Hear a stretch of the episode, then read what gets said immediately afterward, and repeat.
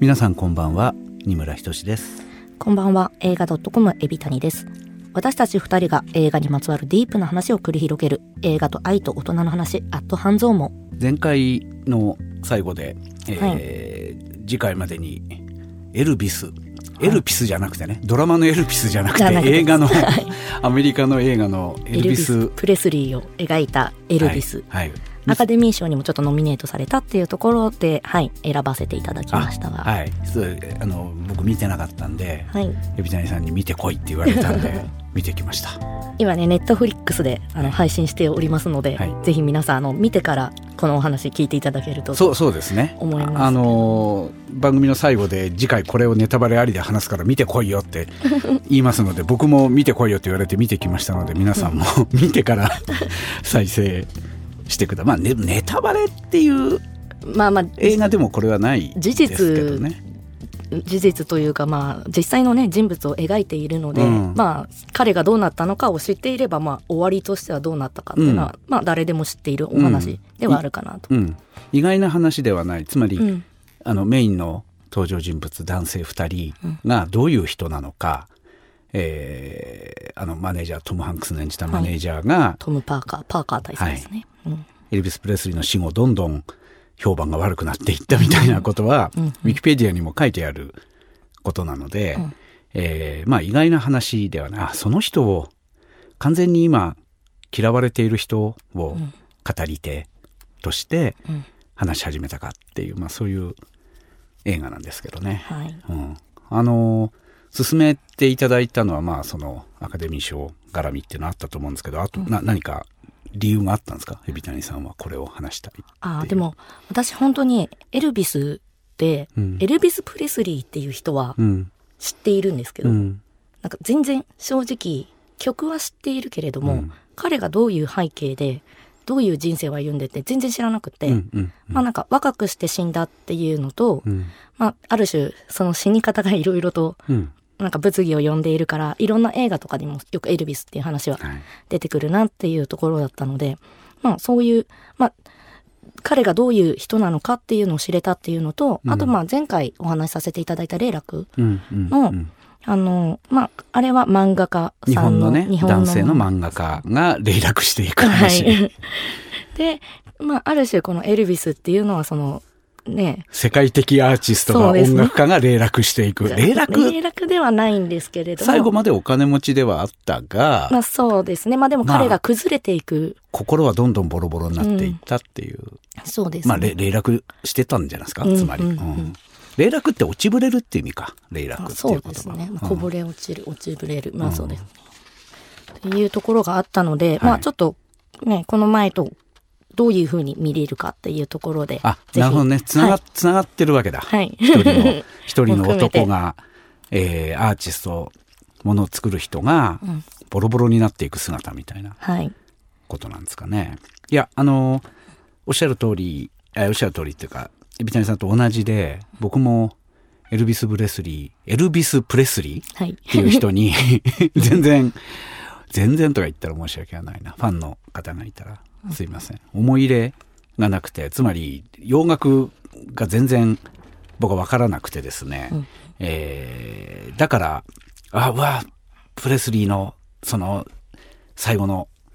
あっていうか有名になっていくところから最後苦しかったところまでかとかね、うんうん、そのマネージャーとの有名な確執の話かとかいう気持ちは全くなく、うんうん、何の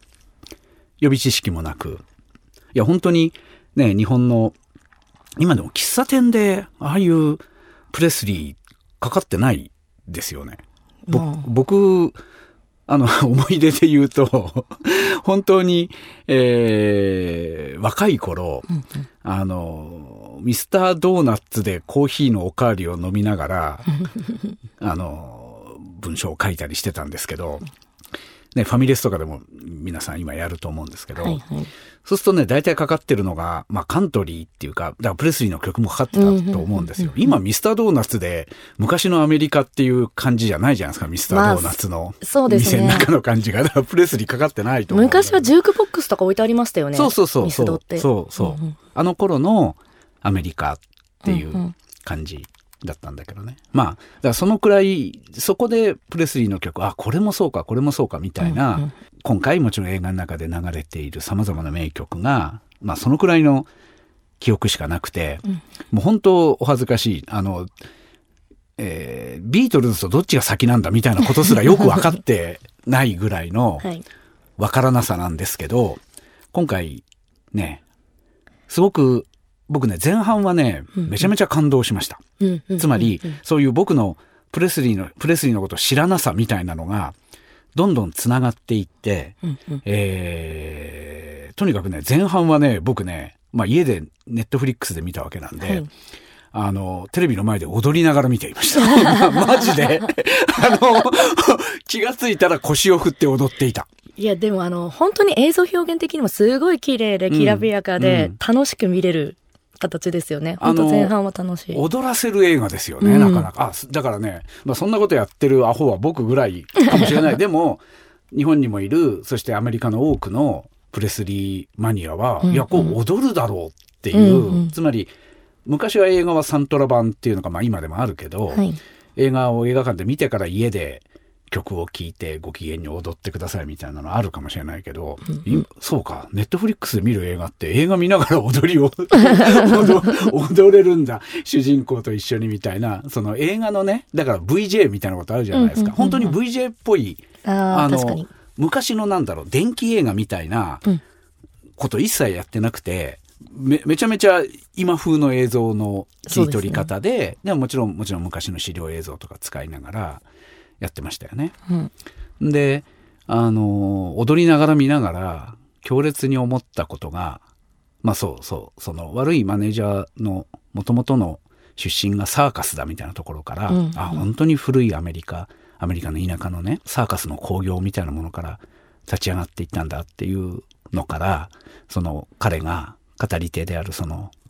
えー、生涯のプレスリーのマネージャーになった老人が、はい初めて若者のプレスリーと出会うっていうところがね、うん、僕が何を連想したと思います、うん、これね、あ、あなんていうの？変なこと言いますけど、仮面ライダーだみたいに思ったんですよ。あの、俺たちがみんな知っているものが、でもどうやって始まったかっていうことを知らないみたいなさ、僕はプレスリーのこと知らないけど、はい、おそらくアメリカの人はまあみんなとは言わないけど、ある世代の人はみんな知っていて、うんうん、今の若い人だってまあ曲は聴いたことはある。聞いたことのあるものが、そういえば一番最初、まだプレスリーになる前のプレスリーがどうだったかなんていうのを知らないんだけど、我々は初めてそれと出会う瞬間みたいなのを、あ、なんかみんながね、僕世代の、要するに日本人のおじいちゃんがみんな知ってるものが最初の仮面ライダーであってウルトラマンでもいいんだけど、あ、最初にこの人こうやって変身したんだとか、最初にこの人こうやって地球に来たんだみたいな感じで、あ、プレスリーって最初にこうやって歌ったんだみたいな、あの、なかなか若きプレスリーの素顔を見せない演出みたいなさ、うん、あの、引っ張るじゃないですか。はいあれは自分はエルビス・プレスリーの音楽で人生ができたみたいに思ってる人アメリカにも日本にもいると思うんだけど、うん、そういう人はあれたまらんだろうなと思いました。ヒーローの最初みたいな。確かに、うん、誕生誕生みたいな、うん、ヒーロー誕生みたいな、誕生秘話ですよねそうそうそう、うん、いやなんか私はそれこそそのまあ、私は生まれた時にはもうエルビス・プレスリーは亡くなっていたので。そうか。はい。そうですね。本当になんか、昔の人っていう感じなんですけど、うん、どうして彼がそんなにも、こう、人々を熱狂させたんだろうっていうのが、うん、まあ、曲としては、すごい、あ、いい曲だなと思うし、うん、なんかまあ、ロックだねっていう感じなんですけど、あの曲を体制させたというか、あの曲の形を作ったのがエルビスだったから、あんなにも新しいものをみんなに提供して、みんなを熱狂させたんだっていうのが分かって、なんか、逆に私もあの時代にエルビスを聴いてたらもっともっと多分すごいエルビスに傾倒してるんだろうなっていうのを映画を見ててすごい感じましたね。あの、な、なぜ女の人たちがあんなに興奮するのかっていう話はちょっと非常に大事な話なんで、ぜひしたいんだけど、はいはいはい、確かにそうだよね。彼のキャラクターがあったから、うん、あのダンスがあり、あの歌声があったから、あの曲。あと、あんなものを誰も見たことがやっぱりなかったから、その黒人音楽を白人が歌っていることもそうだし、ああいう腰を振るダンスをすることもそうだし、うんうん、あと多分言ってしまえばちょっとめめしい格好じゃないですか。ねね、まあまあ、まあ、あの、おおしいめめしいっていうのをわざと、わざとこれで使うんですけど、うん、あの、あの時代には、絶対にいわゆる紳士の人は着ないであろう服を彼が着て、この尖った靴だったりとか。男らしくない格好をしてるわけですよね。うんうん、そうですね。うん、なんか、そういう、なんか全てが新しいから、うん、それがまた色っぽいっていうのもあったんだろうなっていうのは。あの、驚くべきはさ、うん、それまで、つまりプレスリーがああやって下品なダンスを踊りながら歌うまで、うん、あんまり、その、クラシック音楽はもちろんだけど、ギター弾いて歌うみたいなことはもちろん昔からあったにもかかわらず、うんうん、それが直接は性的なものと結びついてなかったんだっていうさ、うん、性的興奮。性的って言っちゃうとまた怒られるかもしれないんだけどなんかこう感情を高ぶらせる、うん、クラシック音楽だってオペラだってさ、うん、僕十分性的だと思うんだけど、うんうん、昔のしっかりした音楽だって大きい声を張り上げるっていうこと自体が十分人間のこう心をかき乱すものだと思うんだけど、今さだって普通にビジュアル系とか見てバンギャの人がキャーっていうのは当たり前じゃないですか。すね、あれがあそこで世界で初めて起きた現象なのか、うん、あれじゃないですか。あの黒人音楽ではもともとあったみたいな、うんうんうん、小さい頃のエルビスがこう覗いた、うん、あの小屋の中の熱い音楽の世界みたいな、うん、なんかむっとむせ返るようなところでそ、ね。はい、そこで、えーと、白人の男女はだったら社交ダンスを踊ってるところが黒人の男女はこう、まあ、ブルースだったり、もっとノリのいい曲を聴きながら、うん、絡み合うように踊る。明らかにこれセックスだろうっていうダンスを踊っているのを、うん、えー、貧しい白人の少年だった彼は見ちゃうっていうね。わ、うんうん、かりやすい。まあ、でも、それにしてもさ、その、もちろん彼より前に、えー、白人はギターをかき鳴らして、田舎の楽しい、だからそれこそフォーク、フォークダンスができるような 曲を歌ったり、で、あとあれですよね、白い塩ビ服でこういう、なんていうんですか、スイング、スイングスイング？そうそうそう。スイングするようなのは、あの、白人音楽感がありますよね。っていう、っていうノリはあったんだよね。まあ、だけどなんかリズムとかさ、うん、その声とかさ、ましてやその声もいい声もあれば、しゃがれ声もあるみたいなのがさ、まあ、そういう、まあ、言ってみたら、あんまり綺麗とはそれまで見なされなかったものを、だからね、何が言いたいかっていうと、別に音楽評論家ではないので、はい、この話はこのくらい、あの、適当なことを言うと間違いを言うので、はい、僕がそこで間違いなく思ったのは、何でも初めてやった人っているんだなっていうことですよ。そうですね、本当に。あらゆるね、うん、我々が知っている、これはね、僕はよくエッチなビデオの演出の話で、うん、あの、僕の師匠みたいな人がね、はい、自分が初めてエッチなビデオの中で電気あんまきを使ったんだとか言ってるんですけど、あの、それも諸説あるんですけどね。あの、これまたちょっと、あの、嫌な人もいるかもしれないんで、まあ、別にエッチなビデオじゃなくて、え、あの、男性向けのエッチなビデオじゃなくても BL でもそうですよ。エッチなことを表現する時の初めてこの表現があった。うんうん、そそれでもダメだって言うんだったら別にエッチなことじゃなくてもいい。漫画のあらゆる表現でもいいし、ね、手塚治虫さんがいろいろと新しい表現を作ったっていうのも有名ですしね。あの機械の発明とか例えば今こうやってね、うん、まあ、あのラジオっていうものがもともとあって今このインターネットだけで聞ける音声のコンテンツ僕ら今喋ってますけど、こういう機械ができたから、テクノロジーができたから初めて始めるっていうことももちろんあるし、ね、エルビスも後半で一回あんまり売れなくなってから、またテレビに出て、うん、テレビのディレクターで、あれをもう一回やろうよっていう人と一緒にやって、うん、えー、再生するっていうくだりがあって、あれはまあ、テレビっていうテクノロジーの問題だと思うんで、うんうん、あと映像の編集とかね、そういうテクノロジー。生放送がそういうふうにできたっていうところですよね。そういうことだったと思うんだけど、あの、それもあり、去りながら、やっぱりある、さっきね、ビタニさんが言った、一人の人間が、その人が持ってきて生まれてしまった体のもう持ってるものと、うん、あとその少年時代に初めて何を見たかとか本来自分の血統ではないものを見てしまったわけだよね。うん、まあでも彼だけじゃなくあの貧しい白人って彼だけじゃなくて、うん、たくさんいたはずで白人なのに、えー、教養のある音楽に触れてなかった人、うんうん、黒人と一緒に歌を歌ってた子供はたくさんいたはずなんだけど、うん、まあプレスリーがそれを形にしたんですよね。まあ、そうですよねあれは感動的としか言いようがない。ちゃんと、あの、作中は描かれてなかったんですけど、うん、逸話的な話だと、エルビスは小さい頃に、うん、あの、マシンガンを誕生日プレゼントにくれて、うん、親に言って、断られて、ギターを与えられた。なるほどね。つまり、まあ、暴力衝動とか、破壊衝動みたいなものを、当時はまだエレキギターとかないわけですよね。そうですね。もうこれで楽しい歌を歌いなって与えられたギターを弾いて、ああいう曲を作っちゃうっていう。そうです。なんだっけ？そうそうそう。その今さっきこれも海老谷さん言った、うん、まだあなたは生まれてなかったっていうことだけど、はい、僕はその映画の中の歴史の頃に生まれたわけですよ、もう58なんで。でそのことがえ俺が生まれた頃にこんな風にプレスリーが一回ブームが落ちてそういやだからその後に出てきた、うんうん、直後に出てきてた、えー、ビートルズが、うんあれビートルズが日本に来たのは1964年とか66年。66年だとしたら僕が生まれた後なんですよね。僕が生まれた直後ぐらいにビートルズが日本に来て、男たちが髪の毛を伸ばし始めたみたいなのが、確かに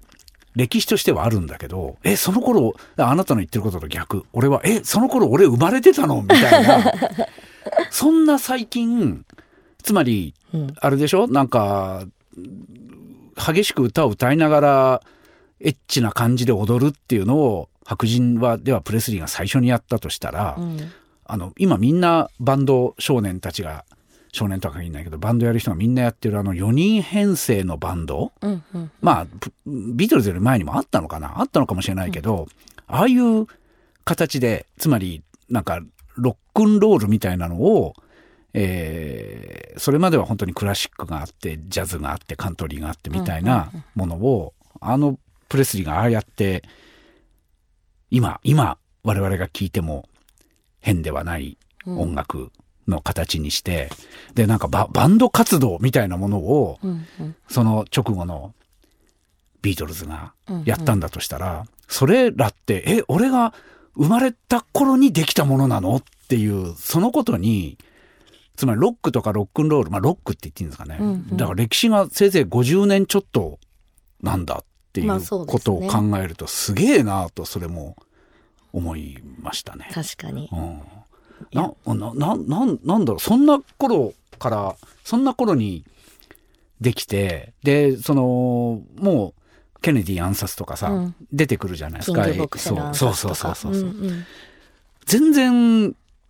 アメリカのその近代史っていうかアメリカのついこの間あったことっていうのを僕なんか分かってないんだけど、あ言われてみりゃなんか子供の頃ニュースで見たわみたいなさ。いやだから結構衝撃的だったのが、あの、法律によってエルビスを逮捕するぞと。いや 黒人みたいな 黒人が歌うような歌を白人が歌ってはいけませんっていう警察が出てくるんだよね。そうですよね。あとそれこそ白人をそういう有害なものにさらしたっていうので罪になってるっていうのが何という時代だろうって。それがつい50年ちょっと前でそうです、ね、でもまあまたそうなるかもしれないですよ。いやいやいやね、うん、あのいやいやそこは、つまり僕がね、あの AV を作ってる僕がこんなことを言うといやそこは表現の自由とポルノは別だみたいなことをまた言う方もいるんですけど、うんうん、ポルノは害悪だろうみたいなね。表現はいい、いいけど、芸術としてのエッチなことはいいけどって言うけどさ、エルビスが腰振って踊ってたのはさ、あれ、ポルノみたいなもんだったわけじゃん。あんだけ白人のいいとこのお嬢さんがみんな興奮してさ、うん、パンツ投げちゃって、ね、パンツ脱いで コンサートにやってきた、あの、当時ライブなんて言わないからね、もっとお上品なコンサートだと思ってやってきたら、うんうん、女の子興奮しちゃって、自分の履いてたパンティ脱いで、舞台の上のエルビスに投げるっていうね。いや、あれ本当に会ったことないわけでしょ？あんな風に。ね、あのね。それこそエルビス、あと、近くの女の子にキスしますか？ら ね。ねあの、うん、客席の女の子に客席に降りてって唇を奪いまくるっていうようなことを、ね、あの、今だったらね、ダメな悪いバンドマンがやりそうなことを 世界一のスターが、多分あれを世界で初めてやったわけでしょ？ねうん、ただね、世界で初めて、世界で初めてって言ってるけど、ステージ上の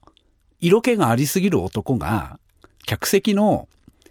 いいとこのお嬢さんをめちゃくちゃ興奮させるっていうのは、日本では江戸時代に歌舞伎がやってるんですよね。ああ、そうですね。実は。確かに歌舞伎がそんな上品なものになったのは、やっぱり明治以降の話で、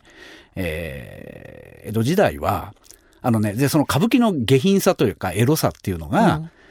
歌舞伎がお上品になってって、大衆演芸に、うん、大衆演劇に、えっと、行くんだけど、この辺もね、僕ほんと素人でなんか聞いた風なこと言ってますけど、僕が、あの、今から言うのは史実でも何でもなくて、昭和の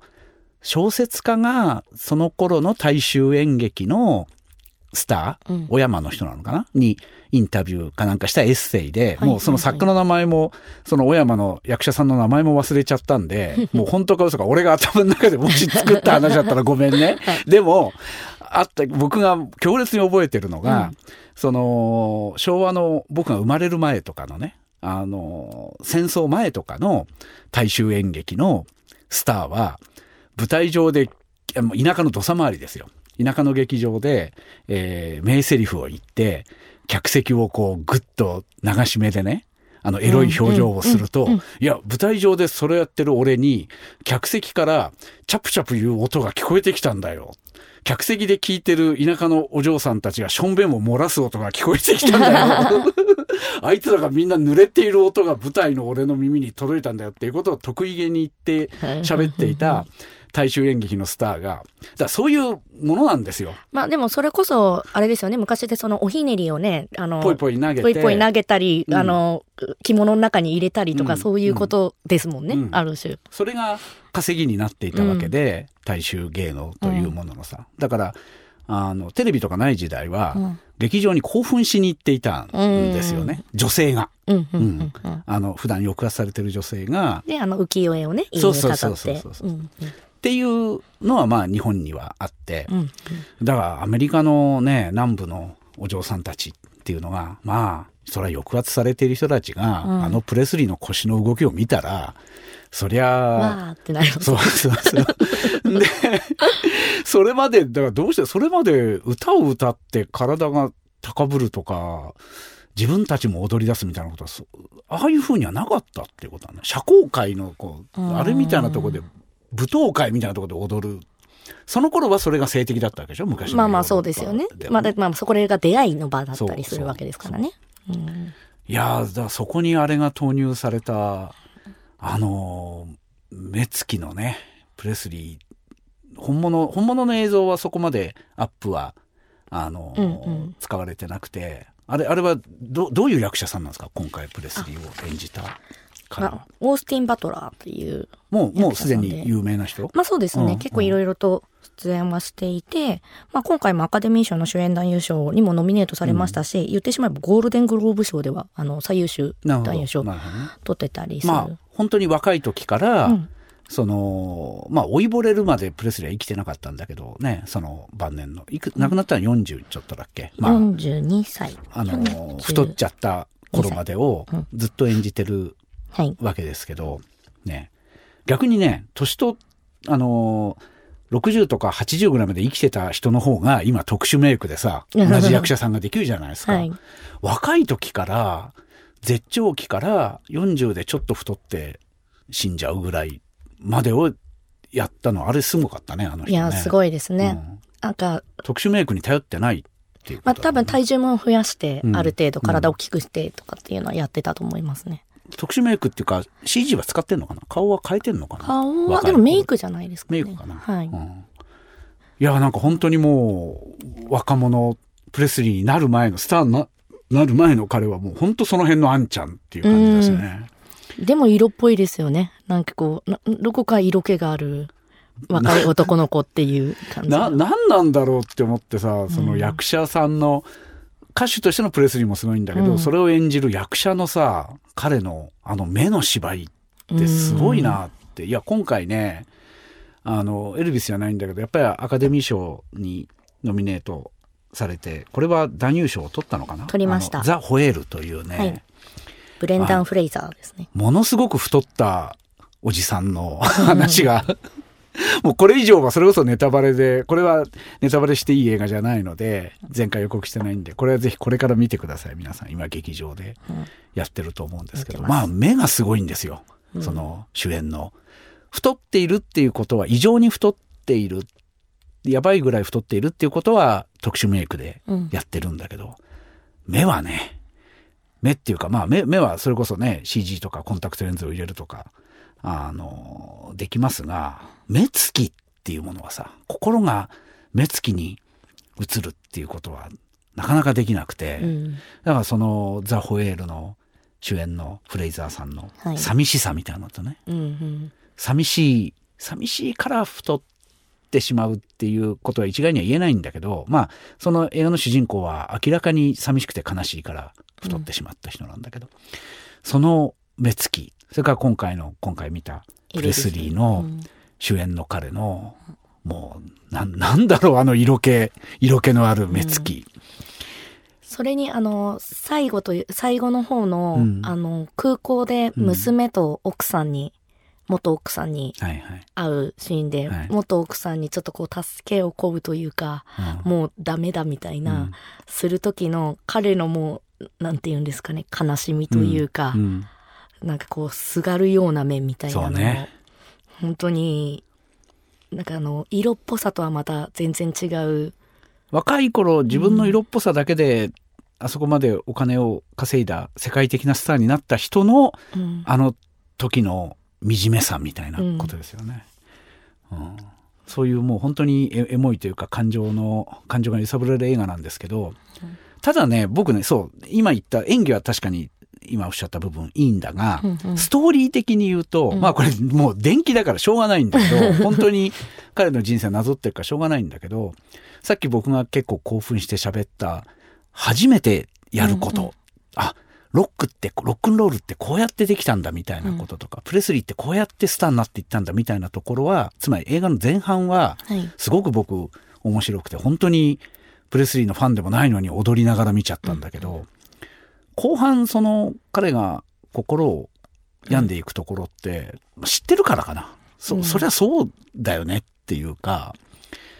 奥さんとのその終端場みたいなのもさ、とはいえ、で、あの悪いマネージャーにごっそり持ってかれたとはいえ、うんうん、とはいえ、あんたたちお金はあるでしょっていう 感じがしたんだけど、見てて。まあ、わかります。あの、うん、ストーリーとしてすごい面白いストーリーだったかって言われると、うんうん、まあそうだよねっていうのが本当に感想的なところではあるんですけど、まあでも、あれですよね。それこそお父さんがもううちにはお金がないってまあそうエルビスに言ってたね。言っていて。あの屋敷も手放さなきゃいけない。はい、まあでも、歌い続けてる以上、ハリウッドの、ハリウッドじゃないや、ハリウッドだっけ？違う違う、ラスベガス。ラスベガス。ラスベガスのホテルの最上階の部屋にはまあ、歌い続けてる間は入れる、まあね、わけじゃないですか、はい。でもだから彼にとってのあそこが監獄だったみたいな部分も結構、ね、はい、あるのかなっていうのは思いましたね。なんか、結局彼の周りって、こう、取り巻きはすごい多くて、うんうんうん、でも本当に彼のことを思って、彼のことを守ってくれたのはある種、まあ、あの映画の中では多分元奥さんだけだったけれども、うん、それを手放すようなことをしてしまったのもエルビスだったみたいな感じの描かれ方はしているのかなと、ねね。うん、あの彼が倒れた時にお父さんもどうにかしてくれて、息子のことをお私があの私の子供だったら絶対そんなことさせないって言われた直後にあのどうにか立たせろって言って、うん、結局お父さんもエルビスのことをある種の金づるではないけれども、うん、そういうふうに感じていて周りもなんかこう彼の魅力というものにただ惹かれていて、うん、彼自身を思ってる人って何人いたのかなっていうのはすごい見ていて悲しくなるなっていう部分ではありましたね。はいはいあの僕はあの映画を、うん、その歌を歌い続ける人がさ、うん、もう嫌になっちゃっても歌うとかさ、うん、でまだ若い頃元気がある時は一、回売れなくなってもでつまんない歌を歌わされても、うんうん、やっぱり歌いたかった歌を自力でもう一回歌って、うん、そこからもう一回スターになるみたいなあのやりたくてやってんのとか、うん、やりたくて始めたことがやってるうちに嫌になるってどういうことなの？みたいな、僕はそういう物語として見たかったんだよね。だから前半に関してはそうだったんで、えー、まあ確かにねあの大きな主軸がやっぱり芸能の搾取っていうことだから。そうですね、うん、だから今僕が言ったようなさアーティストがやりたくてやってんのか、えー、周りに人がいるから金のためにやらざるを得なくなるのか、えー、あるいは働かせてる。あの気が付かないように彼その人のことを芸術家のことを無理やり働かせてる人がどこかにいるのか、うん、いやこれはねあのもちろんアダルトビデオの話 では避けて通れない話だし、うんうん、でも芸能一般さ、うん、もちろん小説書いたり漫画書いたりしてすごく売れちゃうってこととも関係あると思うんだけどまあ普通芸能ってっていうことには必ずついて回ることで、まあそうですね。全芸能人、AV 女優まで含めた全芸能人が見るべき映画じゃないかと、うん、思ったんですけど。やっぱりこう光あるところには、うん、すごく言い方が悪いですけど、いろんな虫が集まるんだなっていう。うん、で、エルビスっていうすごく明るい光に、やっぱりいろんな虫が集まってきて、なんか彼の光を灯さないように灯さないように なんか、それが燃料ではなく彼の命をどんどんどんどん奪い取って、ね、奪い取って。ちょっとずつね、はい、まあ、ただそれが単純なねあの悪いあの、人を見る目がないんだよとかさ付き合い取り巻きが悪いよねっていう単純な話じゃないのは、うん、やっぱりあの悪いマネージャーが大佐がいなかったらそれは僕は彼の言う、あの悪い人の言う通りだと思うんですよ。うん、あのプレスリーはスターになってなかったかもしれない。まあ、かかもしれないは言えないけど。そうですね。うん、ああいう、要は、歴史に残るようなスターにはもしかしたらなってなかったかもしれないっていうのは確かにある部分は。うん、田舎のスターでね、うん、あの、その辺の人たちを興奮させる歌を歌っていた。でも、でもやっぱり変えてるからね、彼はね。あの、なんて言うんだっけ、そういうの。あの、ゲームチェンジャーとは違うな。なんて言うんだ。なんか、あたイノベーター、はいはい、新しい音楽をさ、うん、今みんながやってる音楽の元を作った人なわけじゃないですか。だからそれは、そうだと思うんだでも、あの、テレビから追放されてた可能性もあるじゃないですか。そうね。で、彼、うんうんうん、あの、大佐がやっぱりそこをどうやってつなぎ止めるか。あだから今はとりあえず兵役に行ってこいとか、うん、その間にいろいろ整えてどうにかするとかっていうのは、まあ、ある種大佐のがいたからなのかなとは思いつつですよね。うん、あのーうん、だからね僕が今何言ってるかっていうと、はい、僕の興味としてはやっぱり依存症っていうことがあるんですよ。うん。うん、エルビスはもちろんあの薬も打たれてあの元気を回復させられて歌わされ続けたっていう史実があって死後いろいろ明らかになってきたことがあってそれはもちろん依存症なんだけどあの無理やりあの依存症にさせられてしまったわけだけどさ、うんうん、芸能でステージに立つっていうラスベガスの舞台に立つっていうことの無理やりあのやらされてしまったっていう、うんうん、それ人道的にどうなのっていう話もあるんだが、うん、その前の段階でやっぱり腰を振って踊るいやらしく踊って素晴らしい声で歌う素晴らしい音楽を歌うっていうことで人々を熱狂させるっていうことがもう依存症なわけじゃない。彼にとってのさ。まあ、ステージ上で感じる快まあ、彼にとっての快感であったりそう。いうことですよね。あんな全米っていうか世界のスターにならなくても、うんうん、普通にあのファンがつくっていうこととかさ、うん。うん、普通に誰かからあのキャーって言われるっていうことの依存性っていうのがあって、うんうんうん、まあまあ依存性っていうのかな。まあ、承認欲求っていう言葉、よく使われる言葉でもいいんだけどさ、その彼が陥っていった、それは最初は別に悪いことでも何でもなくて、歌いたい歌を歌っていたっていう、うん、歌いたい歌を歌うっていうことも、僕はそれすら一つの依存症っていうかさ、人間って何、うん、まあ依存症って言っちゃいけないんだな。人間って何かに依存し続けてないと、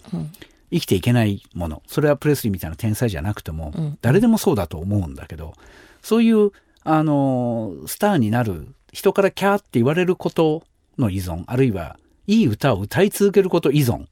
みたいなね。それはいいことのようであるけど、やっぱりそれも依存だと思うんだよ。うんうん、そのことと、悪いマネージャーが、えー、彼結局これも史実だと思うんだけどプレスリーから巻き上げた金でギャンブル依存になって、うん、えー、ラスベガスのステージで稼いだ金をもう右から左でスロットマシンで溶かしてたわけでしょ？で、プレスリー死んだ後も長生きして、だけど晩年はもうラスベガスを徘徊する老人になっていたみたいなことが、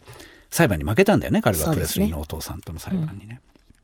うん、まあ、どっちも幸せになってないじゃどっちも幸せになってないので、なんでそんなさ、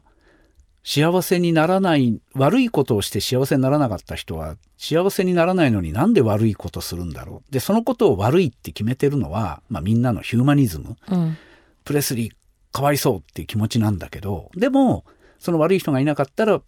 そのプレスリーのファンになった人もプレスリーの曲聴かなかったかもしれないっていうのも、さっき言った話でもあり、同時に、そのすごくいいもの、あの、ファンには生きる力を与えたプレスリーの音楽そのものも、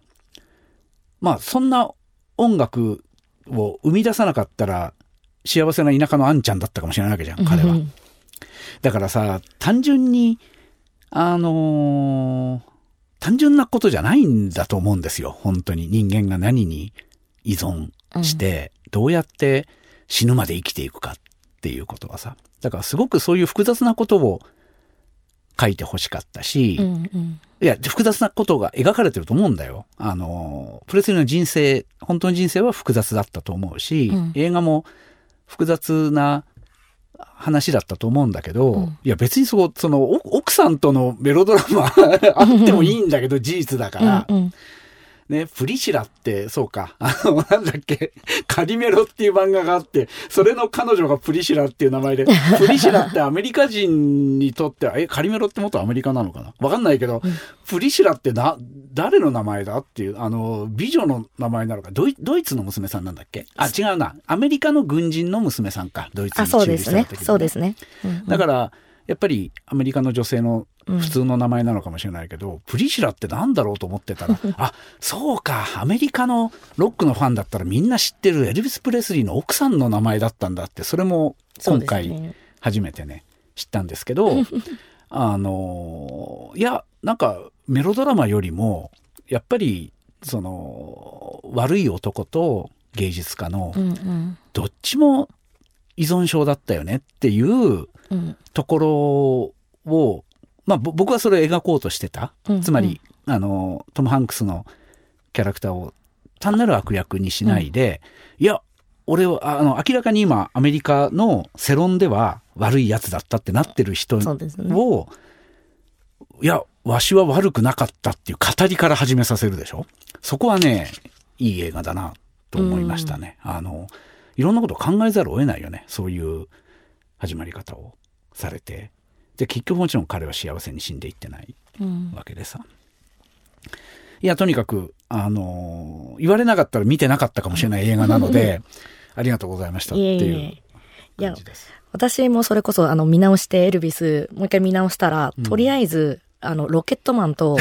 ボヘミアン・ラプソディを見の見直さなければならないっていう。な、なんでみんな病むの？あの 立派な、いい音楽を作る人たち、病んでいきますね。そうですね。で、うん、かつ、やっぱり、あの、一人は、あの、やばい付き添い人というか、うん、やばいパートナーと出会って、ねうん、なんかこう落ちていくというか。結局それも搾取の物語そうですね、うんうん、ロケットマンでもあの元恋人の、うんうん、でかつあのプロデューサーをやっていた男が、うん、まあ彼をある種堕落させたというか、うん、あのまあ、きつい目に合わせたっていうのもありますし「ボヘミアン・ラプソディも」まあ同様にあの元恋人というかの 男が、なんかこう結局彼を孤独にさせたっていうのなんかさすごい歌が歌える人ってさ、うん、これ、こういうこと言っちゃいけないっていう、しかも決めつけちゃいけないってことを承知で言いますよ。はい、まあ僕のざる事だと思ってください。すごい歌歌う人ってさ、歌歌うことしかできないんだよ。なね、だから、その近くにいる悪い人がいなかったら生きていけなかったのかもしれないしさ、まあそね、その人がまあ悪かったんだろうけど、その悪いっていうことはその天才にたくさんファンがいるから、うん、あのスキャンダルとなってで映画まで作られちゃうわけだけど、うん、ね何なんだろうねその。あとはでもなんかこうその3つの映画で、はい、まあ3人の人物に共通してるなと思ったのは、はい、孤独が彼らの原動力というか、ね。ね、やっぱりその素晴らしいものを作るときに、ただ幸せじゃ素晴らしいものはできないのかっていうと違うんだと思うんですけど、うん、でもやっぱり彼らの苦しみとかが、やっぱり曲に灯って、それがいろんな人に共感されて、こう、ずっと残っていくのかなっていうのも同時に思ったりもして。歌を作ってそれを自分の声で歌わないと、孤独でしょうがない。うん、あるいは歌にする以外自分の孤独を自分の体の外に出す方法がないってなった時に、うん、世界的スターになるってことは世界中に、うん、あ私も同じように孤独だって思う人が多分ちょっとずついてそ、ね,、れが共鳴して大スターになるみたいなことがありますよね。しかも3人ともあのまあ、単なる歌手ではなくて、うん、パフォーマーだなって、ねね、本当にこう、見せることで人を魅了して人なんで、うん、まあなんか彼らのこう、このね、3作品、うん、あの、ぜひ今度お時間ある時に3作品連続で見ていただきたいんですけど、ねねうん、なんかこう、結構こう、ね、こうく苦しみの中からでもあの素晴らしい音楽が生まれ、で、やっぱりあの映画を見て改めて音楽って素晴らしいなって、うん、なんか結構私あの、ボヘミアン・ラプソディ最初に見た時もそうだったんですけど、今回もまた、あの、最後のライブエイドで大号泣するっていう。ね。はい。はい、いいですね、はい、それが映画を見るということですね。そうですね。はい、でぜひ皆さんもこの3つ見ていただいて、音楽の力を感じていただいて、アメリカの映画にそんなにアメアメリカだけじゃないか。あの、うん、あの人はイギリスの人なんだっけ？あそうですね。エルトン・ジョンはイギリスですね、うん、フレディ・マーキュリーもイギリスです。いわゆる洋楽に詳しくない人も、うん、まあ聞いた必ず聞いたことのある曲ですよね、どの？一曲は聞いたことある曲があると思います。3人の ,3 人のだ誰が歌った歌も、うん、日本人みんないつかは1曲は聞いたことがある、うん、曲を作った人たちがなぜこんなに孤独だったのかという3本の映画ですね。はい、はい、クリエイターって結局孤独なのかってちょっとっていうのがあのレイラクからの前回のね、はい、いやどうどうなんだろうね。幸せな人もいますよ。いやいますよね、うん、で幸せな人がいい作品を作んないかっていうのはそれは嘘だと思うので、うん、うん。ああいう人たちがね、プレスリーたちみたいな人たちがいるから、うん、あの、天才は不幸でなきゃいけないという伝説が。まあ、あとは語られやすいっていうのもありますよね。うん、こういうふうに物語にしやすい。はい。あの、そういう不幸があるとっていうのはやっぱちょっとあるんで。はい、はい、はい、はい、はい。まあ、とにかく面白い映画でした。はい。はい、ぜひ皆さんの感想も、えー、ハッシュタグ映画半蔵門で、はい、はい、つぶやいていただければと思います。はい。はい。えー、そんな感じでね、えー、っと、次回は、何を見ましょうかっていうのを、あなたに聞くんじゃなくて、はい、俺が無理やり決めていいですか？はい、どうぞ。いやいや、前回は、エビタニさんが、はい、いや、ちょっと、あの、エルビス、エルビス見てよって言ったんで、はい、ちょっとエビタニさん、新仮面ライダー見てよ。わかりました。あの、今更とね、これ次回が配信されるのは、もう4月も。19日ですね。はいはい。今更って言われるかもしれないんですが、もう公開翌日ぐらいにもうすべて出揃ってるんじゃないかっていうね、あの、いろんな論説が。はい。いや、それでもね、僕、話したいことあるのでわかりました。ぜひ見ましょう。えー、まあまあ、まだまだ劇場でやってると思いますので、えー、ちょっと、見てきてください。はい、あの、一つあるのは、うん、やっぱり池松壮亮さん、本郷武史を演じた仮面ライダー1号を演じた役者さんの目がね、寂しそうないい目をさっきのしていた。プレスリーや、そう、あの、ザ・ホエールの主演と同じで、うん、っていうところはね、役者の演技は、まあ、その特撮とかさ、変身とかさ、うんうん、正義と悪の戦いとかさ、仮面ライダーごっことかさ、いろんな切り口でね石の石森章太郎の漫画とかいろんな切り口で描かれあの語られてますけど、うん、映画として良かったのは変身する男の目の芝居を池松さんがやっていたなっていうところです。うん、ぜひちょっと皆さんご覧になってみてください。はい。次回は4月19日に配信いたします。はい。映画と愛と大人の話、アット半蔵門。ここまでのお相手は映画 .com エビタニと二村仁でした。おやすみなさい。おやすみなさい。オーディ